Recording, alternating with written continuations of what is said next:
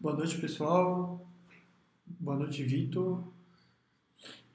É, sempre, é, como, como de costume, né, peço uma confirmação para ver se tanto o som quanto a imagem estão adequadas.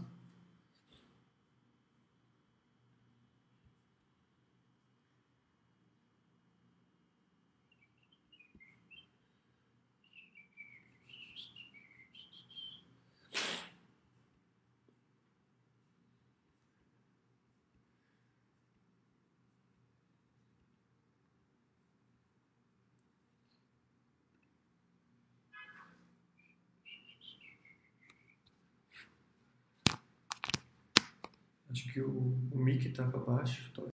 Melhorou, não sei. Tudo certo? Beleza, obrigado, Vitor. Então, pessoal, como vocês podem ver, eu não sei se é possível ver, mas para aqueles que estão conseguindo ver, é, o tema de hoje é, é, livre, então a gente vai fazer o chat de hoje com as dúvidas de vocês, tá bom?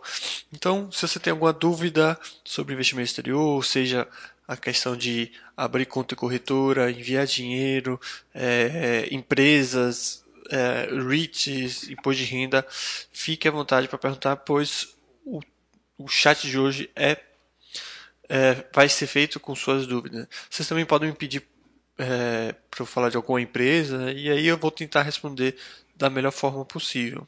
Beleza?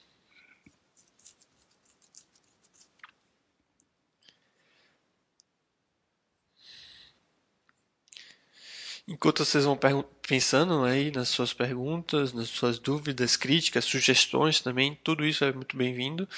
Aqueles velhos recados, então, uh, para quem não está familiarizado com o assunto, eu convido para eu convido para vir na área de investimento exterior.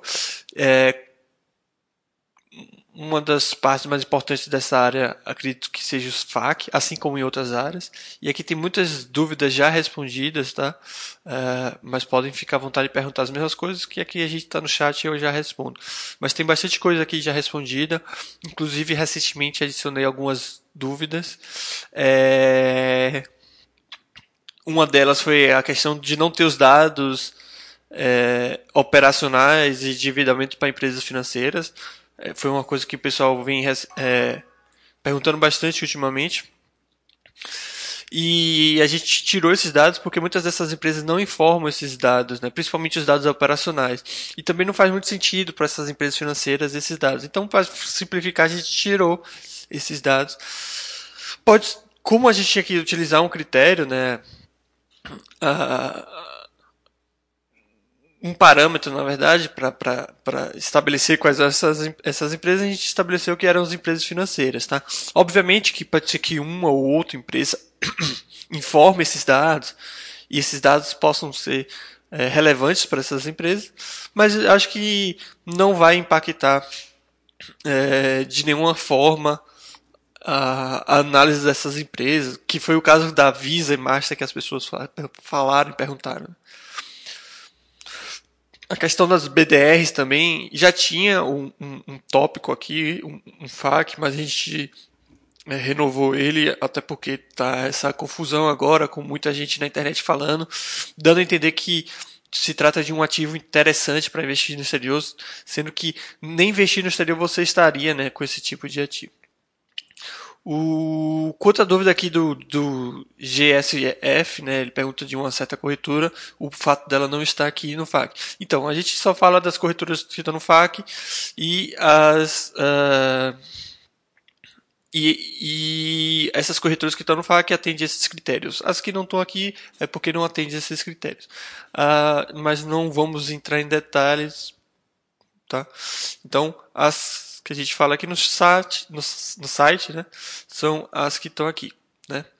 Sendo que aqui você tem opção para todos os gostos, então eu não vejo nenhum motivo de ficar procurando outras corretoras. Claro que cada um faz o que quiser, mas para aqueles que querem uma corretora mais simples, mais fácil, mais tranquila de abrir conta, tem a Passfolio. Aqueles que querem ter conta em corretoras de maior porte americanas, você tem a TD Ameritrade, a Interactive Broker, a Score Priority ou a Charles Schwab. Entre essas quatro, você pode escolher de acordo com o que você procura. A Interactive Broker vai te dar acesso a mais de 20 bolsas né, de forma direta. A TD Ameritrade é, oferece um portfólio bem grande de ativos, não cobra nada e tudo mais. A Charles Schwab, ela te oferece um cartão de débito, inclusive enviando aqui para o Brasil, porém precisa de um limite de 25 mil dólares. Então você vê que aqui no FAC tem a, as corretoras que tem aqui, ela atendem muito bem as necessidades da pessoa que quer investir no exterior. Uh, o Vitor Rezeg ele pergunta: as stocks NOC e LMT chegam a ser concorrentes diretos? Sinceramente, eu não lembro da NOC.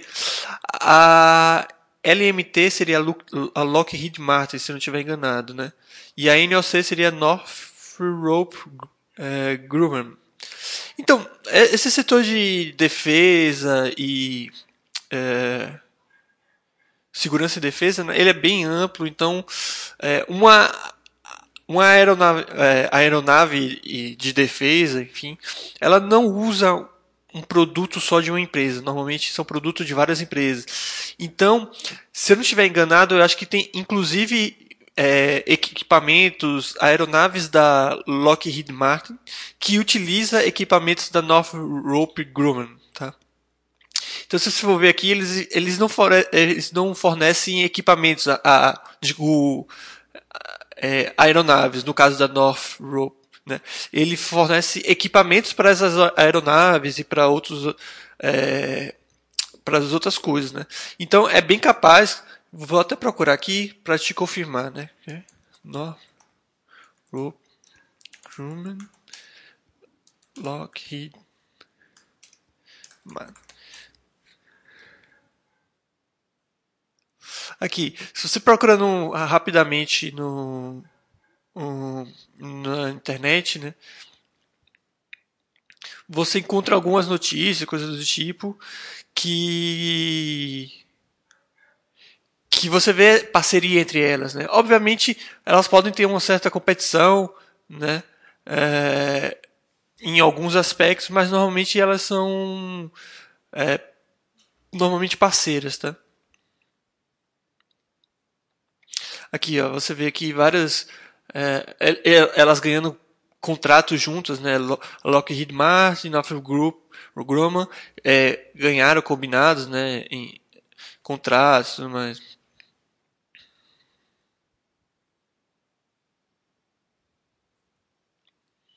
Então não vejo elas como concorrentes diretas, apesar de em alguns aspectos podem ter. Mas se eu não me engano, acho que o próprio F-35, que é o principal uh, aeronave, né, se eu não estiver falando besteira,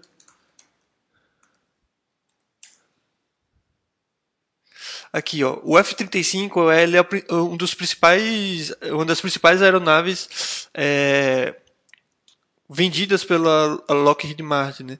E um dos fornecedores dos equipamentos utilizados nesse, nesse, nessa aeronave vem da North, Northrop Grumman. Tá? Então isso mostra que eles tra acabam trabalhando juntos. Tá? Mas, em alguns aspectos, podem sim ser competidores. Uh, algum estudo de longo prazo sobre os REITs indicando os riscos de operarem com dívida muito alta? Digo isso porque no fim da década de 70, no início da de 80, teve uma grande alta de juros, que levou à crise de dívida de vários países alavancados, inclusive o Brasil, que teve sua década perdida. Algum estudo sobre esse risco no longuíssimo prazo? Uh, provavelmente tem, talvez não lembre de cabeça.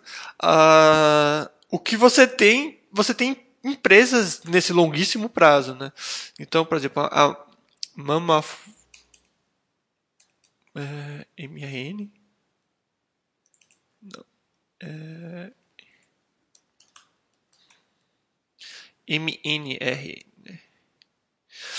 a Mammoth Real Estate Investment é um dos REITs mais antigos, né? Então, ele foi fundado, por exemplo, em 1968. Talvez não englobe o, o período que você quer, mas é um período bem longo, né? E se você vê ao longo desses anos, né, uh, em especial o retorno, você vê que ele teve um retorno positivo e que não sei se houve essa situação, mas caso houve, foi totalmente compensada pelo retorno ao longo dos outros anos. Né? Então, é, acredito que tem um estudo como eu falei, eu só não sei qual estudo ou poderia te apontar, aí teria que procurar. Mas o que você tem, o que eu tenho de informação, o que eu tenho compreendido é que, obviamente, no curto prazo isso acaba prejudicando o crescimento dos REITs, obviamente, né? Como eles são alavancados, a dívida se torna mais cara, mas a gente está falando de um país onde a taxa de juros sempre ou pelo menos na maior parte da sua, da sua existência, se manteve baixa. Então, comparar com o Brasil eu acho que é até meio desleal, né? Porque a, a nossa situação com, a, com, com, taxa de juros, inflação, é uma relação muito mais é, problemática do que dos Estados Unidos.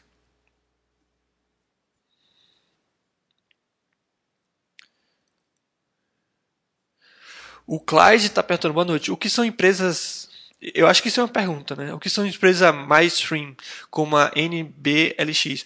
É, NBLX é, é a no Nobel, né? Nobel Midstream.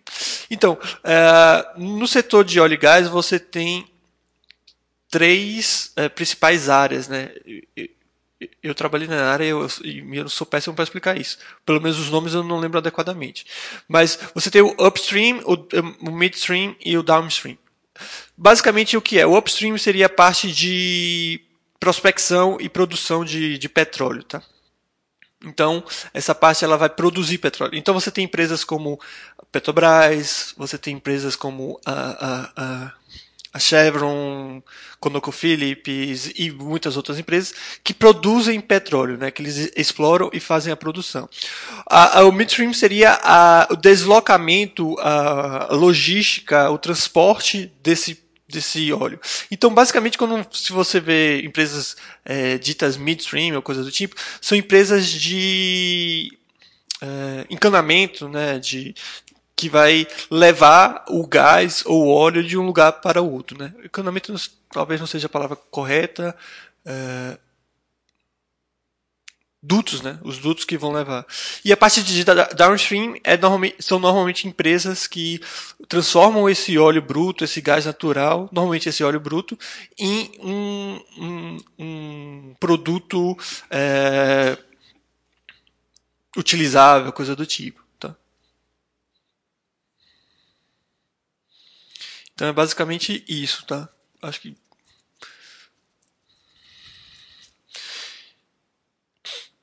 Então você tem várias empresas, uh, midstream e tudo mais. Lembrando que não necessariamente a empresa tem que prestar ou oferecer serviços para um único setor da área de óleo e gás. Né?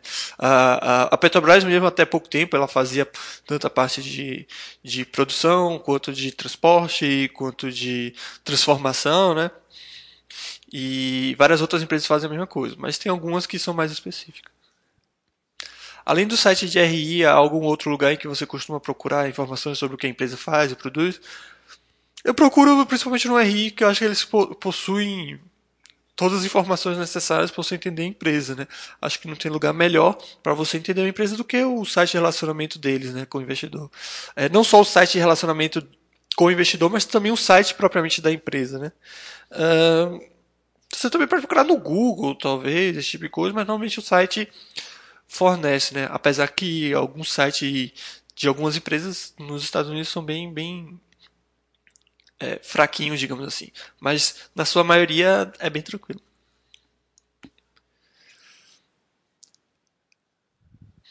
Sobre as estruturas do, dos ADRs, Seria investimento em dólar ou na moeda nacional? Você investe em dólar, porque o ADR ele é um ativo em dólar, então você, ele é negociado é, em dólar. Então você acaba investindo um ativo americano, consequentemente você acaba investindo em dólar.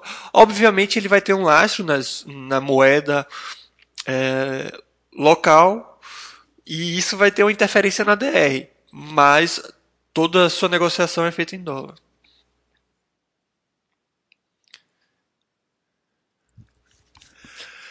Explica um pouco mais sobre o é, é, GAP, o GAP e non-GAP, né? Qual deles considerar, qual deles são os dos quadros. Então, os dos quadros são o GA, é, GAP ou GAP, né? É, nada mais, isso nada mais é do que dados oficiais e dados um, é, ajustados ou dados não oficiais. Né? Então, os dados normalmente que você vê no balanço, é, no mercado americano é um pouco diferente que eles mostram os dois, né?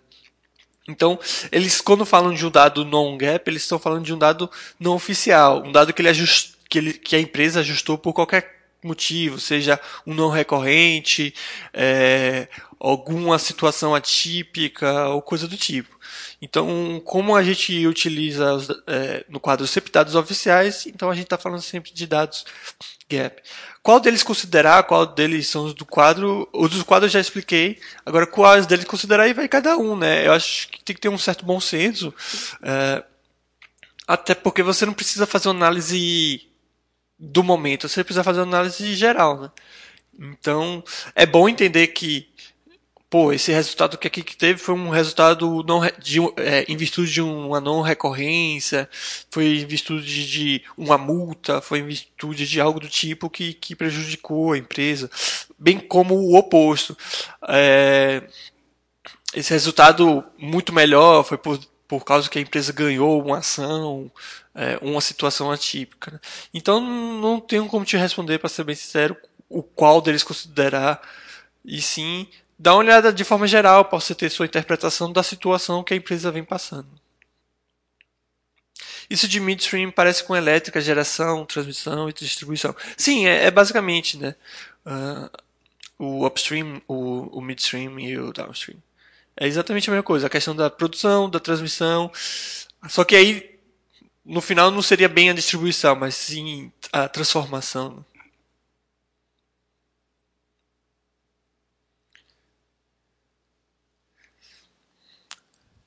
Já vi uns vídeos antigos uh, com a temática você, conhece essa estoque.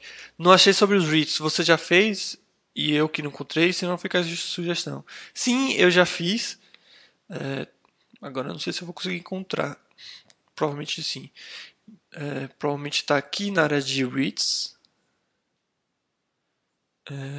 galeria. Vídeos. Aqui, o primeiro está aqui. Vocês conhecem esses REITs. Não tem tantos quantos de estoques, porque os REITs não são muitos, né? Inclusive tem dois aqui, mas acho que não tem tantos quanto é, estoques, porque não, como eu falei, não são muitos. Inclusive eu estava pensando em fazer mais, mas acho que já falei dos principais, seja nesses vídeos ou em outros. Né? Mas tem sim. O Vitor está perguntando uma dúvida off-top que eu estava estudando algumas estoques e marquei com a etiqueta aqui na Basta. Tem como acessar essa lista das empresas que etiquetamos por aqui? No caso, eu criei um marcador para essas estoques. Dá para filtrar esses marcadores. Então, Vitor, uh, essa ferramenta eu não acompanho nem utilizo. Então, não saberia dizer. Eu acho que não, mas na dúvida, é, sugiro colocar no suporte ou então abre um, um tópico no fórum que talvez o pessoal possa te auxiliar. É que eu de fato não sei. Tá? Posso tentar aqui rapidamente, mas eu nem nunca utilizei isso. Acho que é esses marcadores aqui, né? Aqui, ó. Uh, na verdade, a resposta está aqui. É, use o marcador para identificar os murais ativos do sujeito que desejar para facilitar o seu estudo. Você pode criar os marcadores que quiser pelo botão novo e desmarcar pelo, é, no, o mural pelo remover. Tá? Esse marcador estará disponível no Basta System, detalhes do ativo, e você também poderá filtrar pelo marcador no filtro avançado da área. Então acho que você coloca aqui o um marcador, marcar, é, sei lá,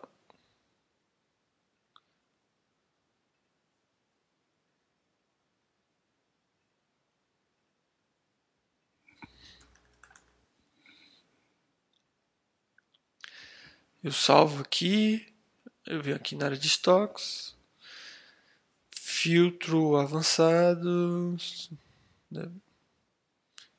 aqui filtro,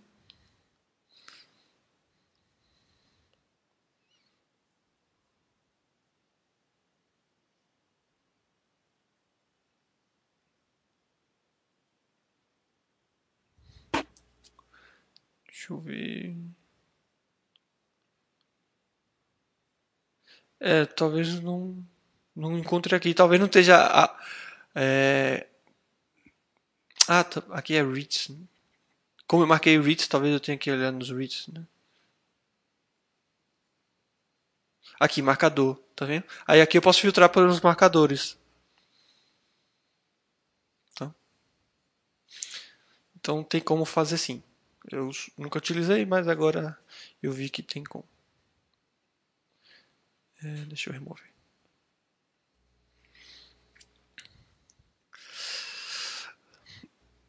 É, então a parte de non-gap das empresas de tech me parece bem mal explicada, diferente dos ajustados aqui no Brasil, mas pode ser porque as empresas eram de rolo mesmo. Então, eu não sei qual empresa você está falando nem os dados que você está falando, mas non-gap são dados não oficiais. É, talvez eles não entrem tão a fundo no que eles mudaram, mas são dados não oficiais. Vai ter que ver. Qual a sua opinião sobre bancos americanos em relação aos brasileiros? Né? Acho que é isso que você perguntou. É... Então, acho que são grandes empresas, empresas interessantes. E acho que podem sim ser utilizados em carteiras, por que não, né? caso atenda seus critérios. Eu não vejo nenhum problema contra eles. Claro que a gente tem bancos muito é, consolidados, muito bons aqui no Brasil, mas isso não exclui o fato, isso não exclui a necessidade talvez de investigar em outros bancos, não só os americanos, mas os canadenses, é, os de outros países eu não vejo com dados tão interessantes, mas os americanos e os bancos canadenses normalmente têm dados financeiros, pelo menos os principais, têm dados financeiros muito interessantes. Então eu vejo como possível. O Silfos, você pergunta, é, você conhece o Factor Investing? Não. Se sim, qual a minha opinião? Não sei o que é, então não posso dar uma opinião tão formada, mas só o fato de você explicar aqui, o pouco que você explicou já me mostra que é um negócio que para mim não faz sentido nenhum. Esse negócio de é, ser baseado no, no paper, sei lá o que, do sei lá o que, do que, do modelo, sei lá o que. Não gosto nada disso, não. Acho que qualquer tipo de forma engessada de análise, de montagem de carteira, para mim é uma péssima forma de é, investimento. Não é à toa que os fundos normalmente se baseiam nessas coisas. E se fosse de fato algo benéfico assim, todo mundo utilizaria muito tempo e, e a bolsa ia quebrar, já que todo mundo ia fazer o, a forma perfeita. Uh, o Haroldo está tá pedindo para mostrar o caminho de achar a lista de estoques Super Pais. Então, existem várias formas, tá? Uh, uma delas é você vir aqui na área de estoques, filtro, e escolher aqui pelo, pela, pelo cachorrinho, tá? Então aqui eu posso escolher só os Super Pais e filtrar. Eu vou encontrar toda a lista dos Super Pais que hoje são cerca de 580, tá? Essa é uma forma, tá? Outra forma é através do Buster System. Eu vou ter que abrir aqui outra página, Buster System, porque provavelmente vai aparecer os meus ativos, mas eu consigo botar na carteira teste aqui, só um momento. Botar aqui na carteira teste, que aí não tem complicação. Outra forma é a seguinte. Você vem aqui no Baster System. Acho que essa é até melhor, tá? Eu, eu, mostrei que você tem como fazer pelo filtro, mas uma forma que eu gosto de encontrar empresas é, é através desse nessa aba Paz, tá vendo? Nessa aba Paz tem a sua carteira, né? Obviamente isso aqui é uma carteira teste, que aí você pode filtrar a, o seu, no seu portfólio, mas você pode encontrar empresas, tá? Então, aqui você pode filtrar pelo que você quiser. Então, eu posso escolher estoque, eu posso selecionar setor, caso eu queira, eu posso colocar nota do, do, do, do rank, do rate, caso eu queira, ou então deixar zerada, tá? E eu posso escolher pelos cachorrinhos. Então, aqui eu coloco só o Super Paz, e aqui tem, vai ter as 580 Super Paz que hoje tem no site, tá? Então, essas são as duas formas de, de encontrar as empresas superpais ou encontrar empresas baseadas na ferramenta dos cachorros.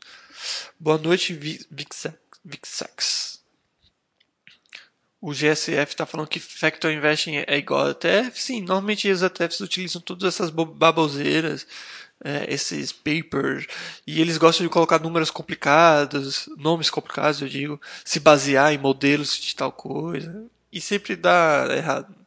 Não, é à toa que, criou, que, que criaram aquele ETF, aquele fundo com os, os grandes crânios da matemática, de sei lá o que, e deu no que deu, né? É, não foi para frente o fundo. Então, não vai ser um fundo, não vai ser outro fundo que vai dar certo.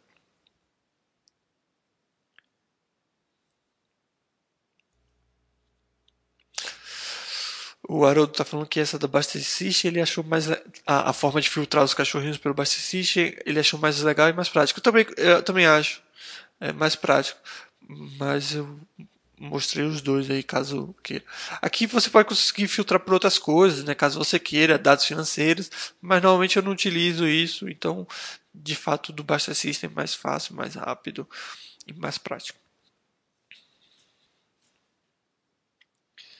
Olha, falam muito de diversificar em ativos não correlacionados. O que você acha disso? Útil, sardinhagem? Tem alguma informação nesse sentido na Baixa.com? E não sei o que você também fala em falam muito. Eu não gosto desse, muito desse tipo de coisa de falam muito, eu ouvi dizer. Normalmente você está se baseando na sua opinião, sei lá, no que os outros acham e o que os outros fazem. E isso não acho legal. É... Eu não vejo nenhum sentido em nada disso, porque principalmente no mercado americano, o que você precisa fazer é encontrar empresas boas.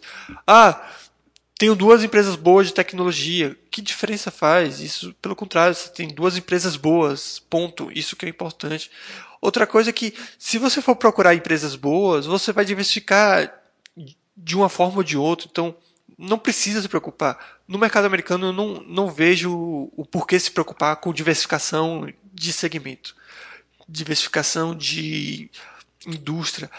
Cara, procure empresas boas. Monte uma carteira interessante com várias empresas, não fique limitando o número de empresas. E, e é isso. No final, eu garanto com você que você fazendo isso, né, escolhendo as empresas pela sua qualidade, não pelos seus setores tudo mais, consequentemente, no final, você vai ter como, como resultado uma carteira super diversificada. Não tem como, não tem como. Não tem como você focar em empresas boas e ficar com uma carteira super concentrada no segmento. Não, não tem como. E no último chat eu falei isso, e eu volto a falar, uma evidência disso é o ranking, né? O ranking mesmo mostra isso. Então, a primeira empresa do ranking, não estou falando para você seguir o ranking, só estou utilizando como exemplo, né? Mas a primeira empresa do ranking já é a Microsoft, que é de tecnologia, mas mais voltado para sistemas operacionais é, e alguns programas. Logo em seguida vem a Apple, que apesar de também ser de tecnologia, está mais associada a telecomunicações, telefone, por aí vai. Aí terceiro já tem uma empresa de, de um setor totalmente não totalmente diferente, mas um setor bem diferente, já que tem os parques temáticos, os canais de TV e tudo mais. Na quarta posição já tem uma empresa totalmente diferente das outras três e por aí vai. Então, mais uma vez, foque em ter empresas boas que, consequentemente, você vai ter uma carteira muito bem diversificada. Não tem, não tem outra forma. O resultado não tem como ser diferente. Essa segmentação no site para estoque se baseia numa classificação de segmento existente ou vocês que criaram na Basta? Caso existente, qual é? É, é, é baseado na existente.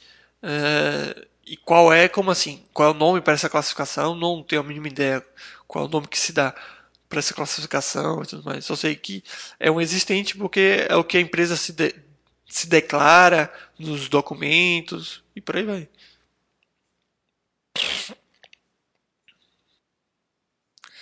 Então, quando você pega aqui e vê, por exemplo, a Illumina. Claro que algumas vezes a gente tem que ajustar, porque, sei lá, a empresa é nova, ou então seus segmentos não batem, alguma coisa assim, a gente tenta ajustar. Mas, por exemplo, a Illumina, o setor healthcare, a indústria, né, o grupo da indústria, biotecnologia, a categoria drogas, é, se, aí ela se caracteriza, se caracteriza nesse, nesse segmento indústria, setor, digamos assim. Então, é isso aí. Mas eu não tenho o nome dessa classificação, muito menos sei de onde foi gerado, de onde foi criado essa classificação. Só sei que a gente utiliza essa classificação.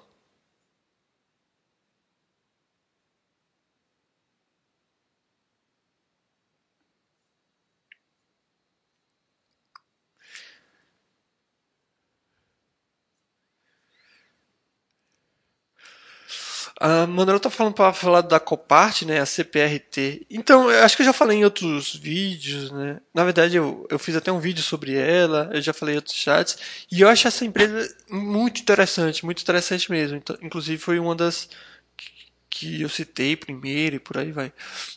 Uh, não é tão antiga quanto outras, pelo menos de capital aberto, né? Então a gente vê que a gente tem dados desde 1994, mas vamos ver a sua fundação, né? 1982. Não é uma empresa tão antiga quanto as outras, mas já tem uma certa, uma certa época, né? O case dela é bem interessante, né? O que essa empresa basicamente faz, tá? Essa empresa, ela faz leilões de carro, tá? Porém, quando a gente fala isso, muita gente já assimila como aqueles leilões, né, que eu sei lá, pessoa é, física, leva o meu carro para ser leiloado e várias pessoas vão lá, dão lance, coisa do tipo. Porém, essa empresa vai mais longe do que isso. Talvez ela até faça isso, eu não tenho essa certeza, mas ela vai um pouco mais longe do que isso e por isso que eu acho que ela é tão interessante. Né? Essa empresa ela tem vários convênios, várias parcerias, não sei o nome adequado para dar isso, mas com seguradoras, tá? A gente sabe como funciona a seguradora, né? Mas para falar de uma forma rápida, né? A seguradora ela não está nem aí para os, o, o, carro, né? Para o, o, o, bem físico, né? O que a seguradora é é apenas uma instituição financeira. Então o que ela lida é mesmo com dinheiro. Então quando você, por exemplo, bate o carro com perda total, o seu carro é roubado e a, e a seguradora tem que te dar outro carro e por aí vai, né? Normalmente dá o dinheiro. A seguradora ela não tem onde colocar esse bem, esse carro batido, as peças desse carro.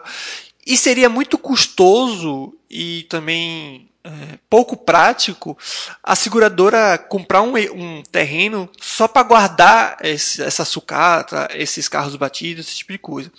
Então o que é que normalmente essas seguradoras elas fazem?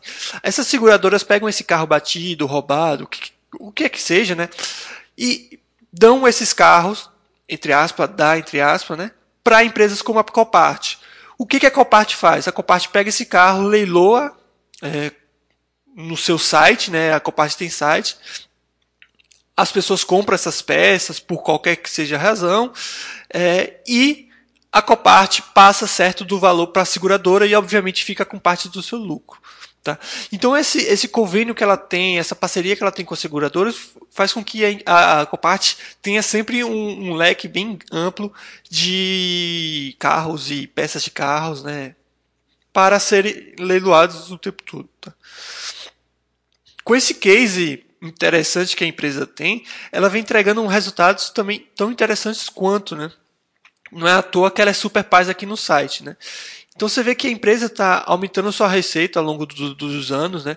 Então você vê que em 1994 a empresa tinha uma receita de pouco, pouco mais de 20 milhões de dólares e hoje a gente já está falando de empresa que tem uma receita é, 100 vezes, né? maior do que isso, né? Já que ela hoje tem uma receita de mais de 2 bilhões de dólares. Né? Esse crescimento também, uh, o lucro vem acompanhando esse crescimento também. Então, em 1994, aqui tem zero de lucro, deve ter sido um lucro bem pequeno, coisa do tipo. 95, logo um ano depois, a gente está falando 5 milhões de lucro. E agora, em 2020, a empresa está entregando um lucro de quase 700 milhões de dólares. Né? O lucro por ação também seguiu essa tendência, o EBITDA também. O endividamento, a, a empresa sempre manteve né, um caixa líquido negativo. Nos últimos anos, aumentou um pouquinho sua dívida, fazendo com que ela tivesse um, um, uma dívida líquida positiva. Porém, você vê que o endividamento é sempre pequeno, né? Até porque ela não precisa de muito dinheiro para ter suas operações. O que, o que a Copart tem? A Copart nada mais nada mais ela tem um site que é utilizado pelo, pela, é, pelas pessoas para, participarem do leilão e tem grandes terrenos para os carros batidos, enfim, ficarem. Então você vê que ela não precisa de muito dinheiro, seja para investimento. É, então muito menos pegar dívidas ou fazer dívidas grandes para isso, né? A não ser que a empresa queira se expandir e muito provavelmente esse aumento da dívida foi por causa disso, uma expansão ou uma aquisição. Né? O fluxo de caixa livre também sempre positivo, pelo menos na maior parte do tempo, gerando bastante dinheiro. Né? Então, com esses dados financeiros excepcionais ao longo do tempo, né, a gente ver o porquê desse retorno também tão grande e tão excepcional que a Copart tem, né? Então, nos últimos 26 anos, a empresa teve um retorno de quase de mais de 14.500%.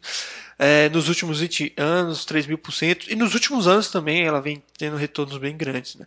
Então, é, são empresas como essa que eu acho tão interessante, né? que tem um case muito simples, ela é assim, a Poor Corporation é assim, e que mostra que mesmo empresas com que não são de tecnologia, que tem cases simples, que é fácil de entender, que mesmo essas empresas conseguem trazer retornos excepcionais ao longo da, dos anos, tá?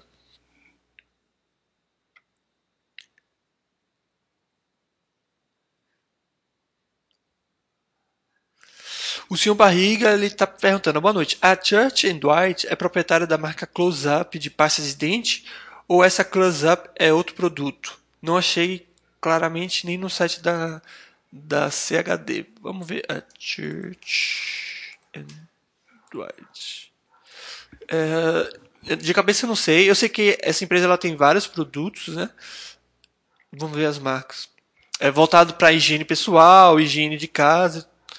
Mas a Close Up de fato não é uma das marcas que eu normalmente correlaciono com a a, a Church Dwight. Né? Vamos ver aqui as marcas. Não, não, não.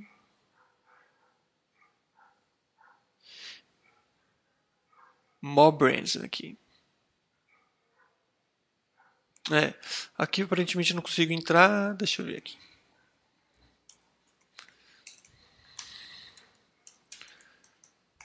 Por ser uma pasta conhecida, uma marca de pasta conhecida, talvez tenha no Wikipedia, né? E é isso que, que tem, né?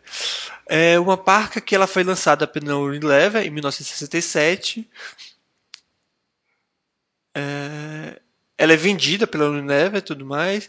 E foi licenciada desde 2003 pela Touch Dwight para o mercado americano. Então, pelo que entendi aqui e pelo que entendo também, no mercado americano ela é negociada pela Church Dwight, porém que no mundo é vendido pelo Unilever. Isso é bem comum em várias é, nesses produtos assim. Por exemplo, o Kit Kat também é a mesma situação. O Kit Kat ele pertence à Nestlé e é negociado pela Nestlé uh, no mundo inteiro.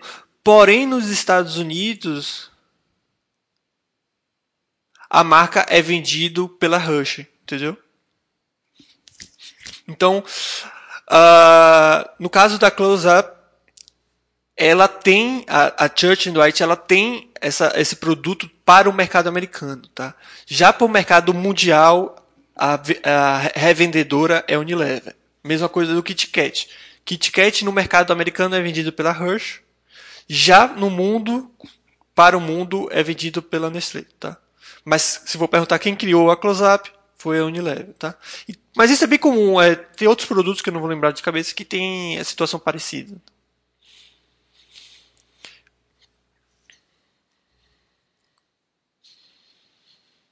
O Zé Pobreza estava falando que chegou agora, que estava fazendo o bebê dele dormir. Se puder, gostaria de saber um pouco sobre a conta conjunta na Passfólio. Eu quero fazer junto com minha esposa, que é minha dependente.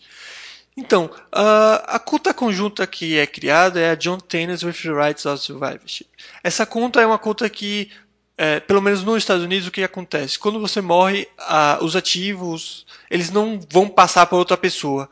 O que acontece é que é, essa, essa, nessa conta, os dois titulares eles são donos 100% dos ativos. Então, quando um, um vem a falecer, é, o outro simplesmente só assume a conta, né?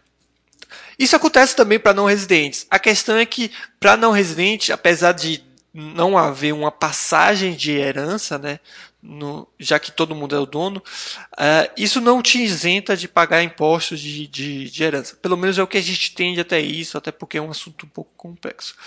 No seu caso, que você disse que sua esposa é sua dependente, eu não vejo nenhum problema de você abrir esse tipo de conta, tá? Acho até interessante devido a essa facilidade em caso de um falecimento e tudo mais, tá? Então não vejo nenhum problema. Agora, aqueles que não são dependentes, que a esposa ou o marido não é dependente, eu não sou muito a favor de criar essa conta, porque a declaração fica um pouco confusa de se fazer, apesar de ser possível se fazer, tá? Então é basicamente isso. Eu não sei mais o que você gostaria de saber dessa conta, mas o que eu poderia dizer é que não vejo nenhum problema de você abrir esse tipo de conta, não. Seja na Passfolio ou em outra corretora. A Mutz dando boa noite, boa noite. O Fábio Gama falando que a close-up é parte de direitos da Unilever. Então, para o mercado brasileiro é sim, mas se você for numa loja de um mercado americano, é como eu falei, provavelmente a embalagem vai estar como um produto da Church Dwight. É, eles fazem muito disso, né? Uh, por exemplo, sei lá, principalmente questão de logística, tá? Uh, ah, a Unilever não tem uma logística legal nos Estados Unidos, coisa do tipo, ou o produto não vende tanto nos Estados Unidos, então não é um produto tão interessante para ela nos Estados Unidos, então ela meio que faz esse licenciamento, é, meio que transfere essa responsabilidade para outra empresa. Isso acontece em vários para vários produtos. Tá? Acho que o pinho sol é algo similar.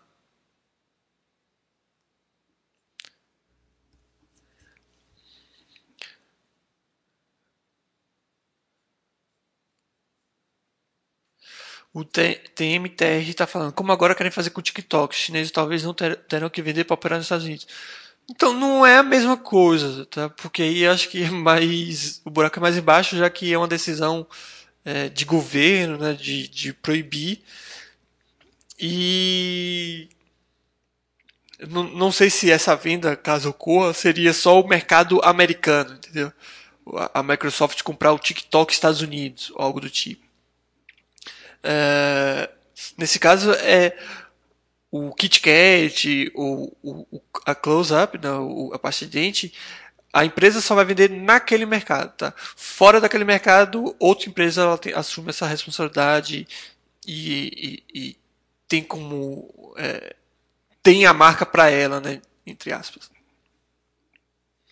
A Manuela agradecendo a exposição da Copart. Então, a Copart, como eu falei, é uma das empresas, uma das empresas mais interessantes que, que, eu considero assim devido ao seu case tão diferente algo que a gente não não está muito familiarizado né?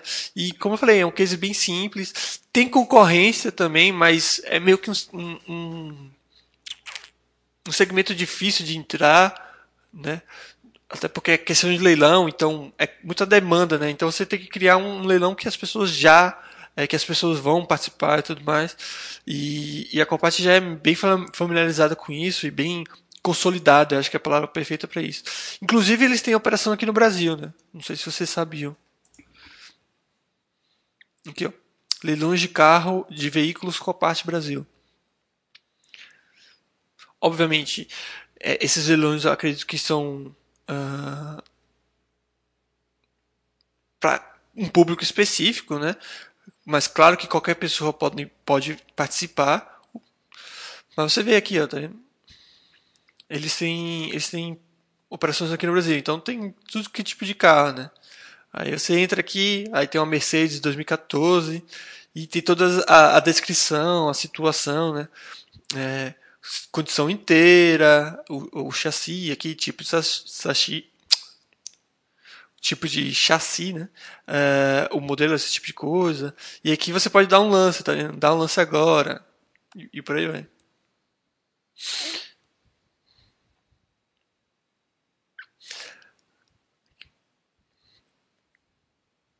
Por aí vai. Então, eles têm operação aqui até no Brasil, a Copart. É bem interessante essa empresa. A Manuela falando que busca sempre empresas que não tem aqui. Sim, a Copart com certeza é uma delas. A Pool Corporation também e tudo mais.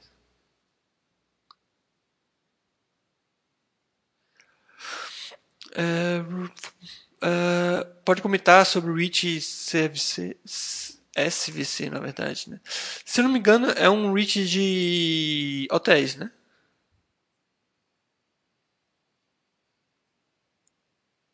É, isso, de hotéis. Ele, ele, tinha outro nome, se eu não me engano, eles mudaram tanto o código quanto o nome recentemente, tá?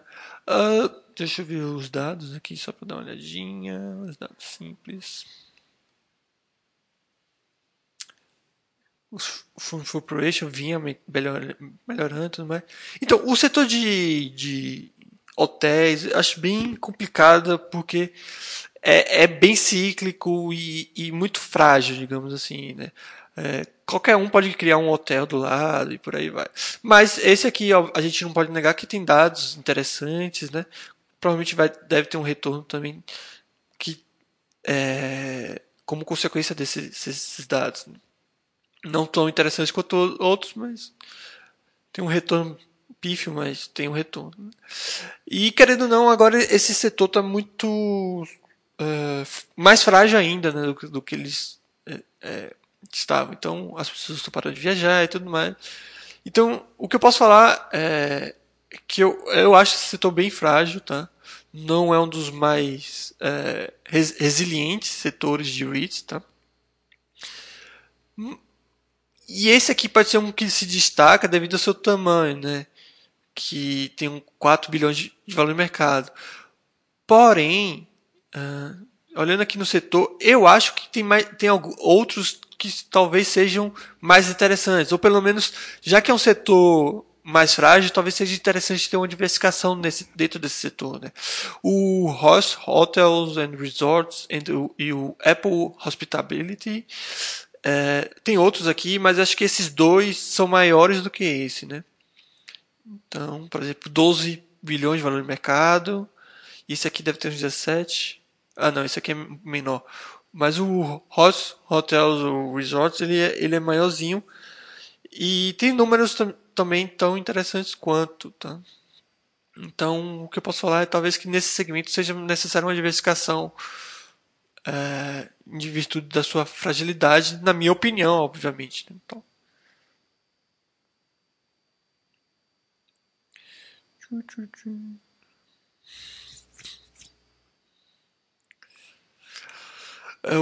Lelven, começar o estudo de REITs pelas, pelos maiores de cada segmento que atende os meus critérios, é, acho uma boa estratégia? Acho, acho uma boa estratégia, é, porque eu prefiro os REITs de maior porte, né? Eu não sou muito daquele é, a favor de procurar aqueles pequenininhos e tudo mais, porque o que você quer no REIT é muito mais a resiliência, a, a saber que esse REIT já passou por situações difíceis e conseguiu se manter um reach consolidado do que um reach com grande potencial. Pelo menos esse é o meu ponto de vista.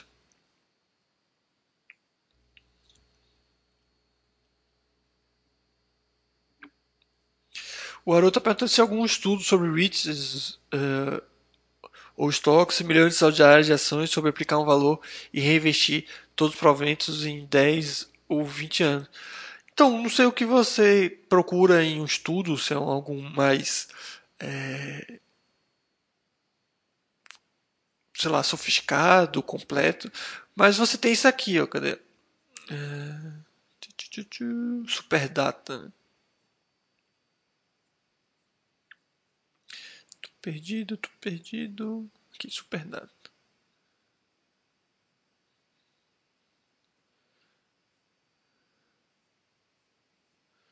Cadê? Tem esse histórico de retorno com, de, de acordo com uh, a classificação dos cachorrinhos. Talvez isso aqui possa, pode, pode ajudar ao que você quer, né? Também tem os retornos das próprias empresas e tudo mais. Mas eu não sei o que você quer ou procura como estudo. Caso eu venda e compre ações ou REITs, qual é o imposto que pago nos Estados Unidos? Nos Estados Unidos, na questão de ganho de capital, essas coisas você não paga nada, tá? Você só vai pagar imposto é, no Brasil. E não existe isso de só pago imposto se repatriar os valores. Não existe isso. Não existe isso. Se você fizer uma operação com ganho de capital em Marte, você precisa pagar imposto para a Receita Brasileira. Inclusive é por isso que político vai para a cadeia por não declarar, porque na verdade eles fazem pior, porque eles sabem que está errado e fazem, mas o, muita gente age errado porque acha que o dinheiro está em outro país e não, e não, precisa declarar, ou acha que só na, quando trouxer o dinheiro de volta que precisa é, declarar. Não.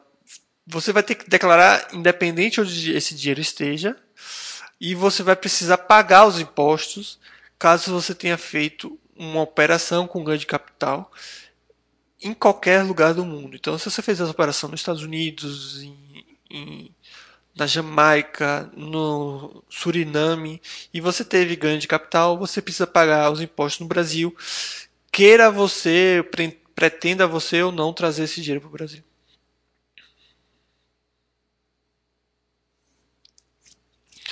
Olha, enviei um valor X hoje pela remessa online. Lancei as estoques no Bastecist.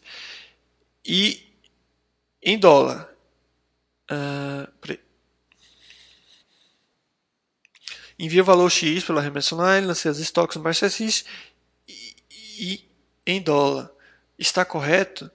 É, mas em reais está com a diferença de quase 100 reais. Como vai ficar isso na declaração? Não vai ficar, eu não entendi eu não entendi muito sua pergunta, mas vamos lá. Você enviou o valor X, tá? Primeiro, como é que você tá, como é que você sabe que a diferença está é, de 100 reais em dólar? Se, você não sabe nem qual é o dólar que, que foi utilizado, pelo menos aparenta que você não sabe, né? Qual foi o dólar utilizado pelo Bastecist para fazer essa conversão? Tá? Então, você enviou o valor X hoje pela remessa online e você foi lá é, e utilizou, certo?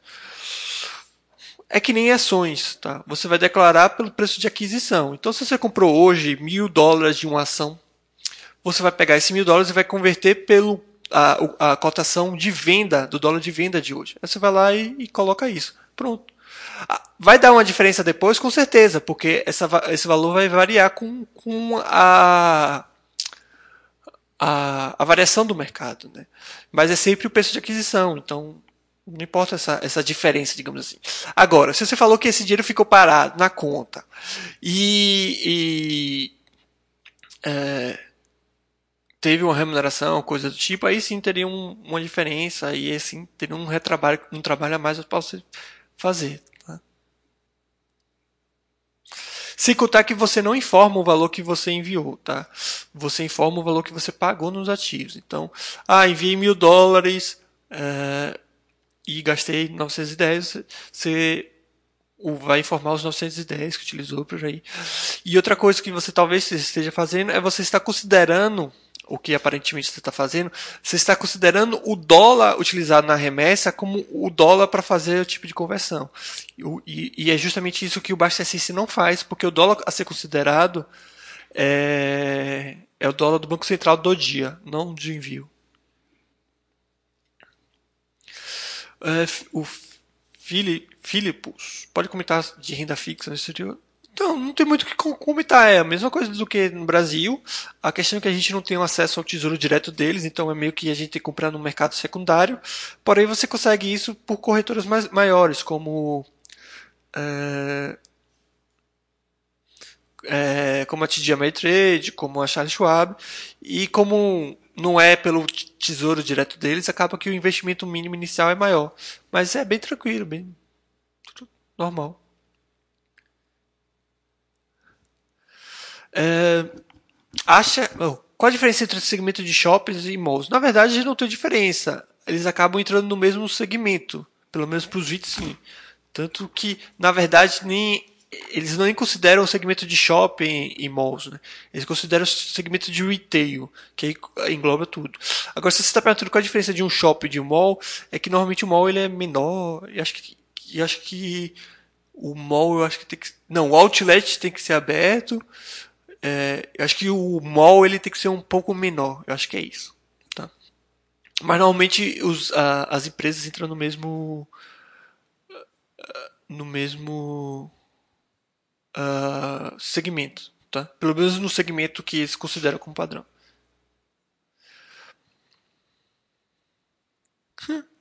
Ted Fox, eu acho que você está perdido no, no site, tá? É... Sinceramente, ou você é novo e não estudou, ou você é novo e não entendeu a filosofia do site, coisa do tipo. Porque perguntar esse tipo de coisa, acha que o, o ESRT se recupera em qual prazo, pode dar um bom retorno.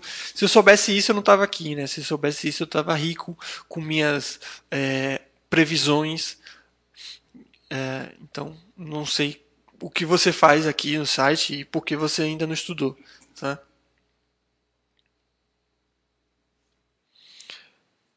Então, se você quer perguntar da qualidade dele, eu posso até falar.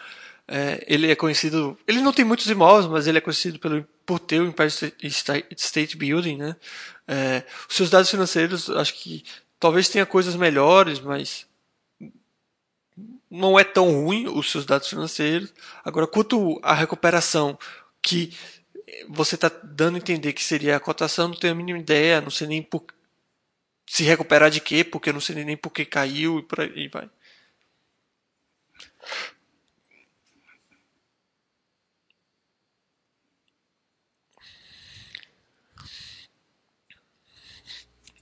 Mas para as operações até o equivalente de 35k isento. Sim, operações mensais de 30, até 35k com ganho de capital no exterior é isento.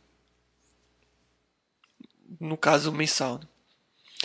Dividendos, caso eu trago para o Brasil, tem que pagar imposto novamente para o governo brasileiro?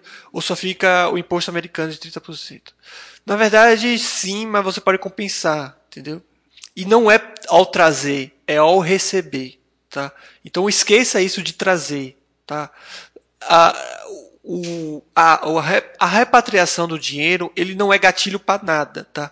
O gatilho para se pagar imposto, o gatilho é a operação. Então, então você tem que fazer as coisas ao receber, nunca se eu trouxer, quando eu trouxer, isso não existe, tá?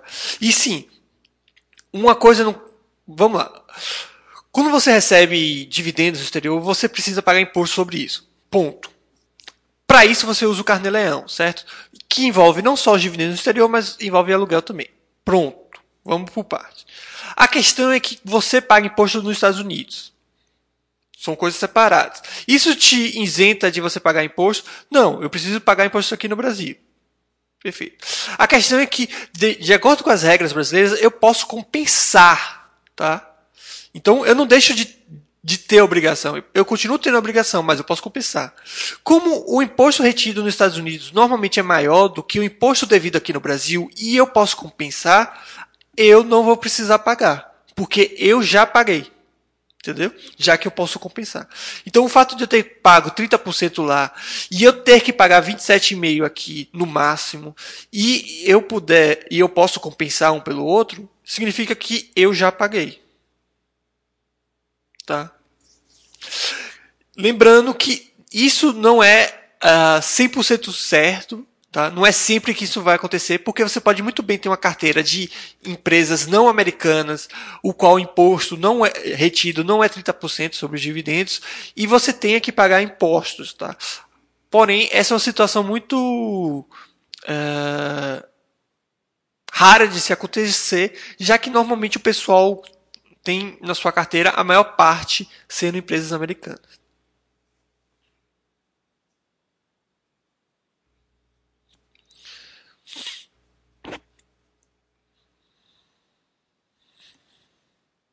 Sim, o Carnê-Leão ele envolve não só rendimento exterior, mas também é, aluguel. Inclusive o Bastacist faz isso.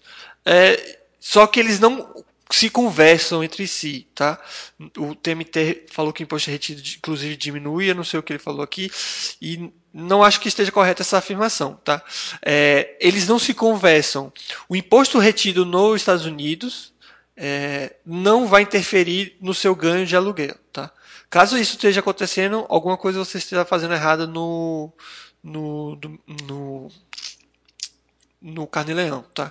Então, por exemplo, para você ter uma noção, é, se você receber dois mil reais de aluguel e receber uh, mil reais de, de dividendos e 30% é, seja dividendos e tudo mais, você é, aparentemente compensaria um pouco do aluguel que você recebeu, mas isso não acontece, tá?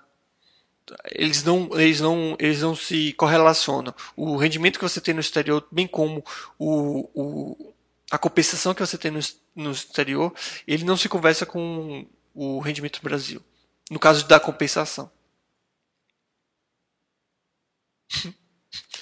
o seu barriga falou, bom saber que tem um aluguel também. O TMT, TMTR falou, sim, seu barriga, pena que seu madruga às vezes atrasa. Exatamente. Boa noite, o Tunico Dog está falando. Fiz minha assinatura na semana passada e gostaria de tirar uma dúvida com relação ao Basta System. Coloquei stocks e REITs no objetivo, mas não tenho, mas ainda não tenho intenção de comprá-lo porque quero aprofundar uh, como analisar as empresas primeiro. Quando o Basta System me recomenda comprar algum ativo, eu deixo de quarentena ou nem adiciono ativos lá? Você tem que zerar os objetivos, porque o Basta System, na verdade, ele não toma decisões por você. Ele toma as decisões, ele não nem toma as decisões, né? Ele te avisa, ele te informa de acordo com as suas decisões. Então, no momento que você colocou os, os seus objetivos nas stocks e nos REITs, ele entende que você vai comprar os stocks e vai comprar REITs. Então, como o Charlito botou aqui embaixo, caso você não tenha o objetivo de comprar esses, esses ativos, pelo menos nesse momento, você coloca o percentual zero. Classifica como estudar, coisa do tipo.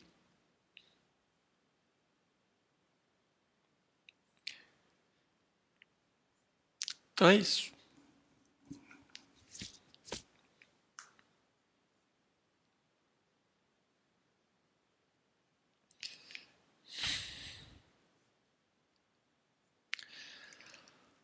Não sei se passei alguma dúvida.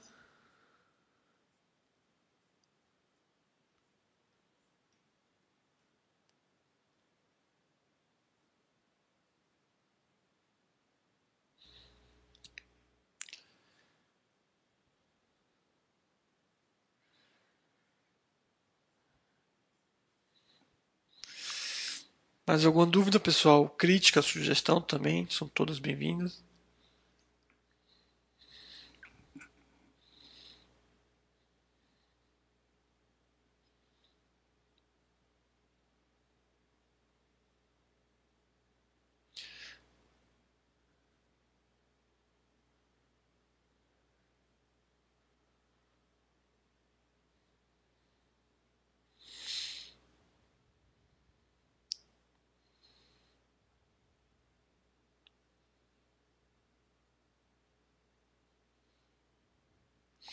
É, pergunta que se que levaria uma mega voadora do Basta, mas vou perguntar, faz sentido o Basta System um dia ter o valor de dinheiro que falta nos ativos que quer aportar? Já teve e foi tirado justamente porque não via sentido. Então, e eu também não vejo sentido, vocês também se preocupam com cada coisa. Hein? Qual a diferença ver percentual e valer o valor? Se passar não tem problema não, pessoal. Depois você chega mais perto com o outro e por aí vai.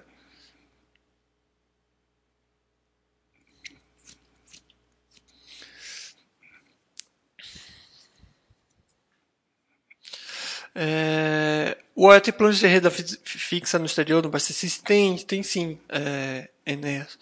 É, só não posso dizer quando, né? mas tem sim. Já tem isso tudo planejado. O TMT está falando, quem está batendo o, IR no Carneleão é o próprio Bastecista. Eu coloco no Bastecista a entrada de mensagens dos imóveis, ele já calcula tudo. Desculpa, calcula tudo, inclusive abatendo. Devo falar com o Gustavo então? Então, TMT, TMT TR. Eu não sei o que você está falando de abater, tá? O que eu estou falando que não abate é que o, os, os dividendos uh, o imposto retido no exterior dos dividendos, ele não abate seu aluguel. Se isso está acontecendo do, do, na verdade, não abate do imposto devido do seu aluguel. Tá? Se isso está acontecendo, aí sim você fala com o Gustavo. Se não é isso, é, você está falando alguma coisa que eu não estou entendendo, alguma coisa equivocada. O que eu estou falando é, é, Eu tenho bastante. Eu não sei. Ah, deixa eu ver aqui. Vou testar. Talvez testar aqui um Bastecista com vocês, que aí eu já vejo isso. É, tá, tá, tá. Vamos ver aqui. Patrimônio, imposto de renda, rendimentos.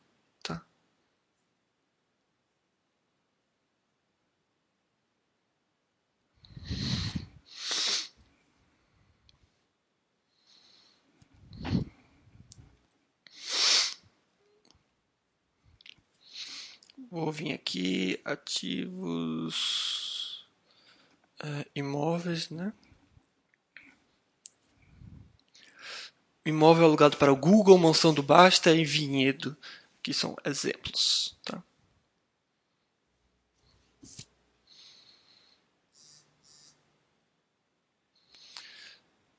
Deixa eu tirar aqui, vou tirar tudo do primeiro mês para exemplificar isso e mostrar isso, tá? Vamos simular que não tem nenhum aluguel no primeiro mês. Tá. Tá. Beleza. Então vamos aqui na ferramenta de consolidado. Não, imposto de renda, rendimentos, tá? Então vamos lá. Veja que no primeiro mês de 2019, né? Eu não tive nenhum aluguel. No exterior eu recebi 3.922,07 do exterior, tá? Botei a previdência oficial, tá? Número de dependentes, tá? Imposto retido no exterior foi 4,10. Imposto pago no exterior a compensar 4,10. O que que acaba acontecendo? Imposto devido é esse valor aqui, certo? É... Vou fazer melhor. Como é que eu faço aqui para simular? Eu quero ter só rendimentos no exterior e nenhum. Não, na verdade eu quero ter só aluguel e depois eu boto rendimento exterior para mostrar que não, não conversa. Deixa eu pensar aqui como eu faço para exemplificar isso. É...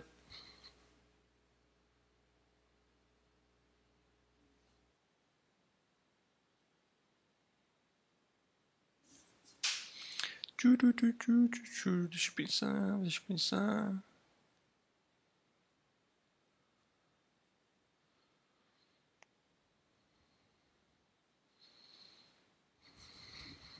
Vou criar outra carteira aqui que eu faço isso aqui melhor. Tá? Deixa eu ver se o teste 2 está zerado aqui. Que aí eu faço isso aqui. De renda, deixa eu ver rendimentos. Pronto. É, vou zerar aqui tudo que eu tenho no exterior ativos, estoques.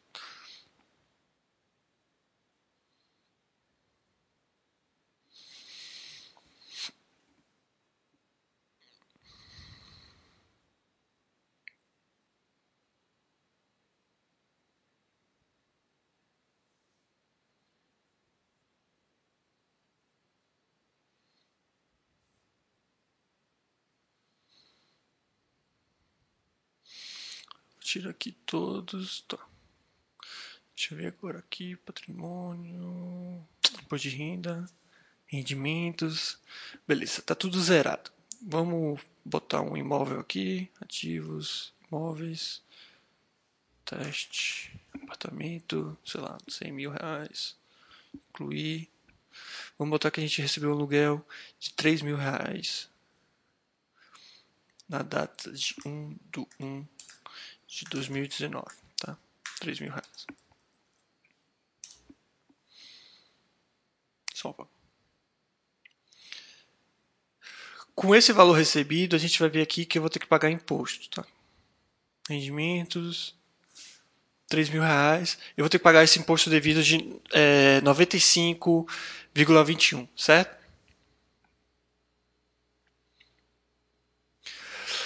Ah, o que vai, eu vou botar que eu recebi aqui do exterior, sei lá. É, é que aqui eu vou ter que incluir ações, né? É por isso que é chato. É, ativos, estoques. Eu vou, eu vou incluir um REIT que ele paga todo mês, que aí fica mais fácil. O O, né? Realty. Incoming. Tá. Vamos salvar. Vamos botar que eu comprei desde 1 do 1 de 2000 e... Não, eu comprei 12... 1... Aqui é o mês ao contrário, né? Então é 12 do 1 de 2018, tá? Vou botar uma quantidade pequena só para mostrar um negócio, tá? É uma quantidade, talvez dê certo aqui. 40 dólares, só para mostrar aqui.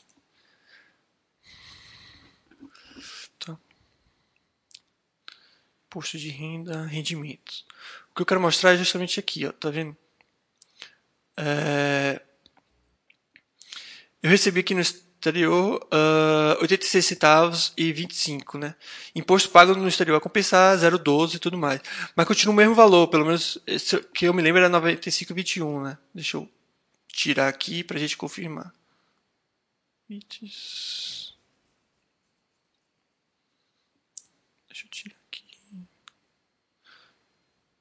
Voltando aqui. Imposto de renda, rendimentos o mesmo 95 e 21, tá vendo TMTR?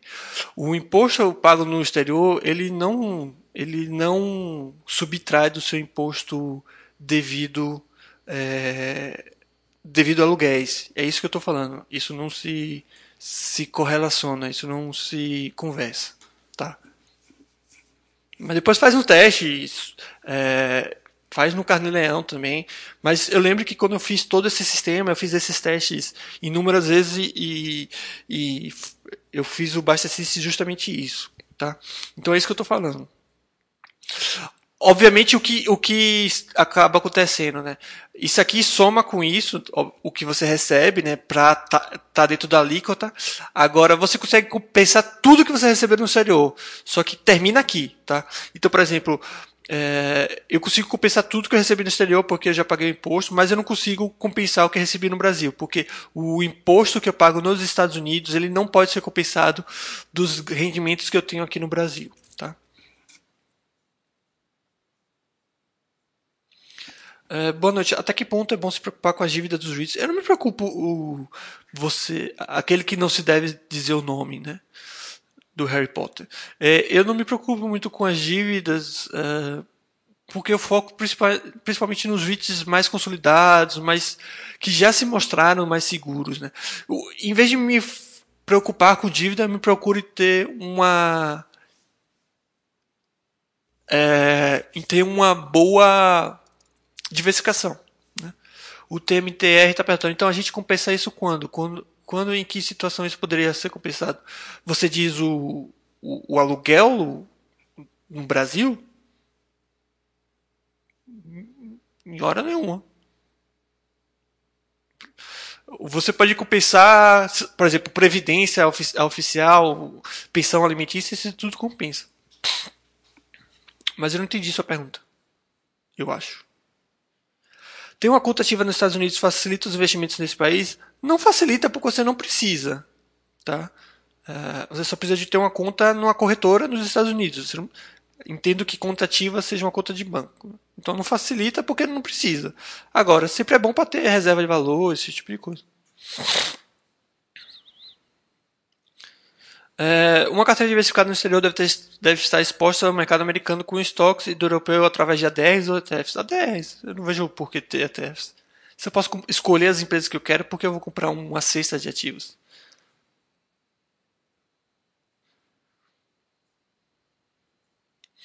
Ah, agradecendo aí.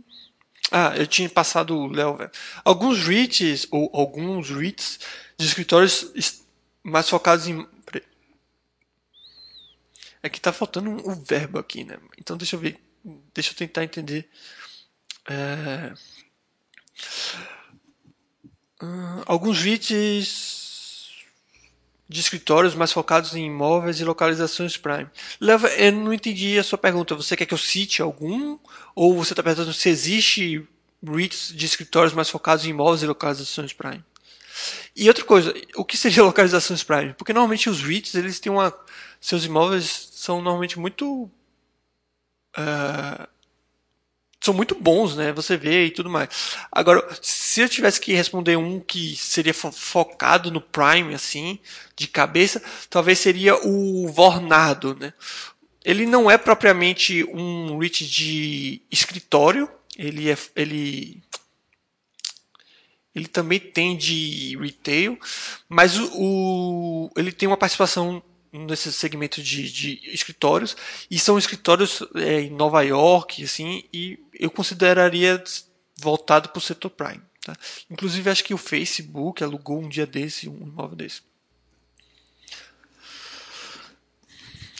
compensar aquele valor retido no exterior que o Buster System mostra dos ativos americanos. Então, é, TMTR, acho que você está confundindo as coisas. Eu não estou falando que esse valor ele não é compensado, ele é compensado. O que eu estou falando é que esse valor retido no exterior, ele só pode ser compensado de rendimentos retidos no exterior. Não sei se agora eu fui mais claro. Então vamos lá. Eu, eu, eu tenho um aluguel, eu tenho é, investimentos no exterior, ações. Tá? Eu vou receber meu aluguel e vou receber os, os rendimentos do exterior. Tá? Esse, é, esse imposto retido nos Estados Unidos desses rendimentos do exterior, eu posso compensar do imposto que eu pagaria desses rendimentos do exterior. Mas eu não posso compensar do rendimento que eu tenho no Brasil, que é o aluguel. Entendeu? Não sei se ficou claro agora.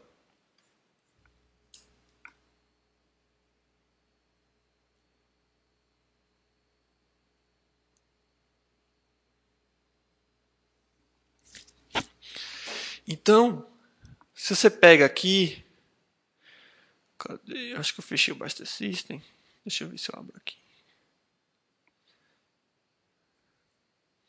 Vou mostrar aqui para você mais uma vez, tá? Vou botar aqui, eu vou tirar o aluguel que eu tinha incluído e vou mostrar que ele compensa, tá? Ele compensa. Tá? Uh, deixa eu tirar esse aluguel aqui. É, então vou botar aqui nos VITs, em vez de eu comprar, em vez de comprar só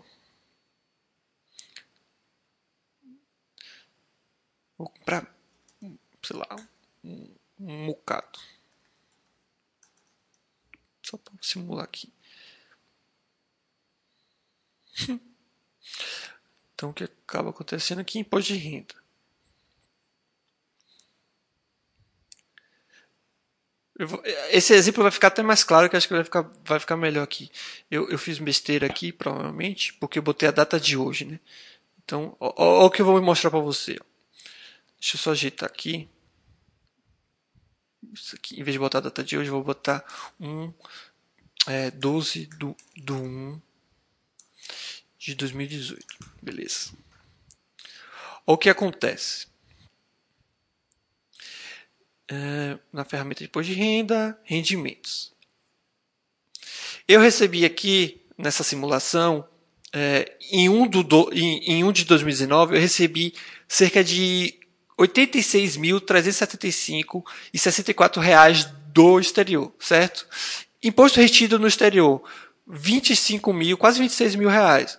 Imposto pago no exterior, a compensar 22 mil reais. Imposto devido, é, nenhum, já que eu paguei mais do que eu devia, tá?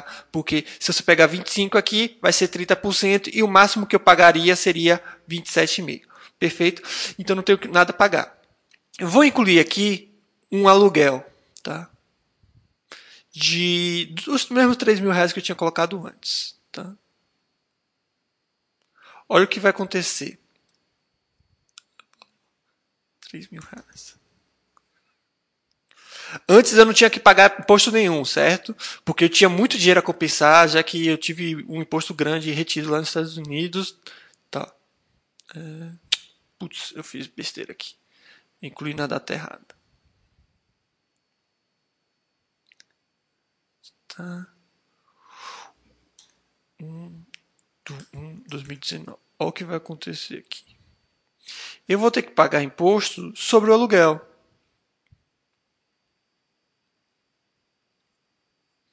Tá vendo? Eu vou ter que pagar os 95,21. Veja que esse imposto é basicamente só so sobre aluguel, porque esse aqui eu já paguei o suficiente, tá? Só que mesmo sobrando dinheiro, porque aqui eu paguei 30%, certo? O máximo que eu deveria ter pago é 27,5. Ou seja, tem uma diferença de 2,5 que sobra, que eu não compenso. Tá? Eu poderia, é, na cabeça de muita gente seria, pô, então você pode compensar isso do aluguel dos 3 mil. E na verdade não, porque são duas coisas distintas. Então, mesmo eu tendo dinheiro para compensar tanto o do exterior quanto do, do, do, rendimento brasileiro, eu só vou poder compensar do rendimento do exterior, entendeu? Então, eu vou ter que pagar imposto sobre esses 3 mil reais. Não sei se agora ficou mais claro. O Zé Pobreza está perguntando do Mammoth uh, Investment Trust, acho que esse é o nome, MNR. Então, ele, esse é um dos mais antigos REITs, tá? É, porém não é um dos maiores, certo? Ele tem um valor um pouco mais de 1 bilhão de valor de mercado. E sim, como você falou, ele tem números interessantes e resultados interessantes. É, e, e, vem melhorando, desculpa, bati no microfone, e vem melhorando nos últimos anos, já que ele é voltado para logística e essa é uma área que está crescendo bastante. Então eu concordo que ele tem números bons, sim, e, e, e vem trazendo re resultados, né, retornos interessantes. Aqui os, os dados selecionados, cadê? Dados selecionados. Você vê que o Full Operation vem crescendo, pelo menos nos últimos anos e tudo mais. Enfim. Concordo que é um. Que é empresa interessante. Um REIT interessante. Beleza, pessoal? Eu acho que. Nem sei que horas são, mas provavelmente já passei do, do horário. É, as últimas dúvidas, caso elas existam. Vocês têm mais alguma dúvida, crítica, sugestão? Ficou claro que eu, o que eu expliquei?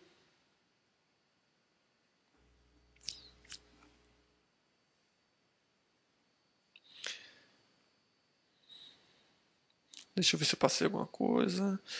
Então, é o MS Ribeiro, eu acho, né? É, que ele tinha perguntado da conta ativa se facilita, né? Ele está falando conta em banco. Então, não precisa. É, você vai enviar o dinheiro diretamente para sua corretora, tá? Então, se você abre conta na TD Ameritrade, na Passfolio, você não precisa. Então, não... Uh, não... Não precisa dessa conta de banco. Então, não facilitaria, já que ela não é necessária. É, ela talvez facilitaria você gastar, você ter um cartão de débito, ter um lugar para ter uma reserva de valor. O Fábio Gama está perguntando, olha, voltando a esse tema dos 30% retidos nos Estados Unidos, existe alguma, alguma situação onde esses valores retidos podem ser restituídos? É, eu já ouvi falar que você pode até pedir, solicitar para ter esse valor, é, mas eu não sei se isso serve, se isso de fato funciona, se serve para residente. Já ouvi falar isso. É, então eu diria que não, mas não seria algo 100% de certeza. Pelo menos eu não, não vi até agora. É.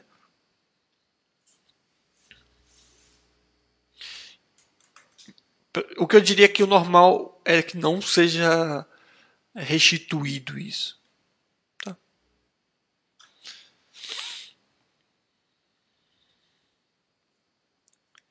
Beleza, pessoal. Vejo que não tem mais nenhuma dúvida aqui.